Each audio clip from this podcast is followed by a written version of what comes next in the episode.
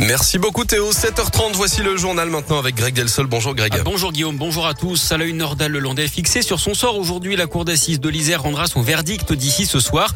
Hier, le parquet a réclamé la peine maximale, la réclusion criminelle à perpétuité avec 22 ans de sûreté contre le meurtrier présumé de la petite Maëlys. L'avocat de la défense lui a plaidé pour une justice sévère mais humaine. Il demande 30 ans de réclusion. Aujourd'hui, Nordal le Landais aura une dernière fois la parole avant la délibération des jurés. Blackout total à Lyon. Hier soir, 25 000 foyers privés de courant à cause d'une importante panne électrique un peu avant 20 heures.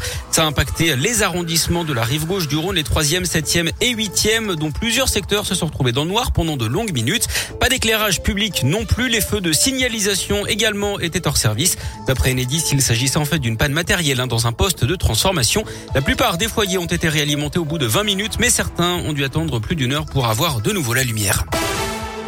Reprise du travail dans les sites de production de Lustucru dans la Loire et le Rhône. Les employés étaient en grève depuis 10 jours pour réclamer des augmentations de salaire. Ils n'ont pas eu les 5% demandés, mais 68 euros bruts de plus par mois, plus une prime annuelle de 400 euros.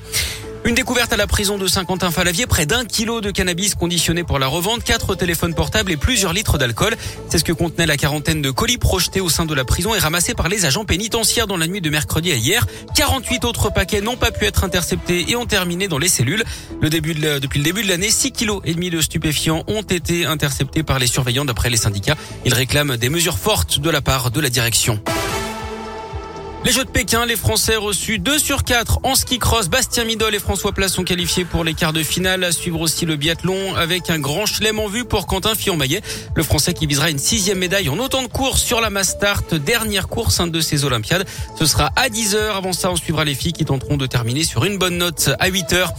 Peter Bosch monte au créneau pour défendre son capitaine. Ça n'est pas passé inaperçu. Léo Dubois a été sifflé au début et pendant le match contre Nice à l'OL Stadium samedi dernier. L'international concentre les critiques hein, des supporters depuis plusieurs semaines maintenant. Certains le jugent illégitime comme capitaine, pointent du doigt ses performances sur le terrain et aimeraient voir jouer à sa place le jeune Malo Gusto. Des sifflets inacceptables pour le coach lyonnais Peter Bosch qui réaffirme son soutien à Léo Dubois. Ça, je comprends pas. Pas du tout. Euh, Léo est pas seulement notre capitaine, mais il est une de nous. Euh, un joueur de nous est sifflé. Je comprends absolument pas. Je pense qu'il mérite pas. Ouais, j'ai parlé avec Léo là-dessus et ça affecte un joueur 100%. Et tu peux dire avec beaucoup de confiance, ah, je m'en fous. Non, c'est pas comme ça. Si tu es sifflé par l'adversaire, ah, ça te donne d'énergie. Mais si tu es sifflé par, par ton public, c'est pas pareil. Donc euh, non, je comprends pas. Léo Dubois discute avec les supporters à la fin de la rencontre, ce qui a permis de calmer les esprits. Sa performance sera tout de même scrutée hein. demain sur la pelouse de Lens, équipe très offensive. La rencontre se jouera à 17h. En basket, l'Asvel joue dès ce soir en championnat. Les Villeurbanne est deuxième, affronte Nanterre cinquième, c'est à 20h à l'Astrobal. Et puis quel avenir pour la série Plus belle la vie, Guillaume Hier, oh. le Figaro a annoncé à la fin de la série, à la fin de la saison, raison invoquée un essoufflement des audiences après 17 ans de diffusion, mais finalement ce n'est pas si sûr. France Télé explique que le contrat avec la société de production s'achève au 31 décembre et que les discussions sont en cours. Pour l'instant, aucune décision ne serait prise, mais les fans du Mistral retiennent leur souffle. J'aime les jeux de mots. Bravo Greg. Merci. Bon, pour les fans de Plus belle la vie, c'est forcément une déception, je suppose.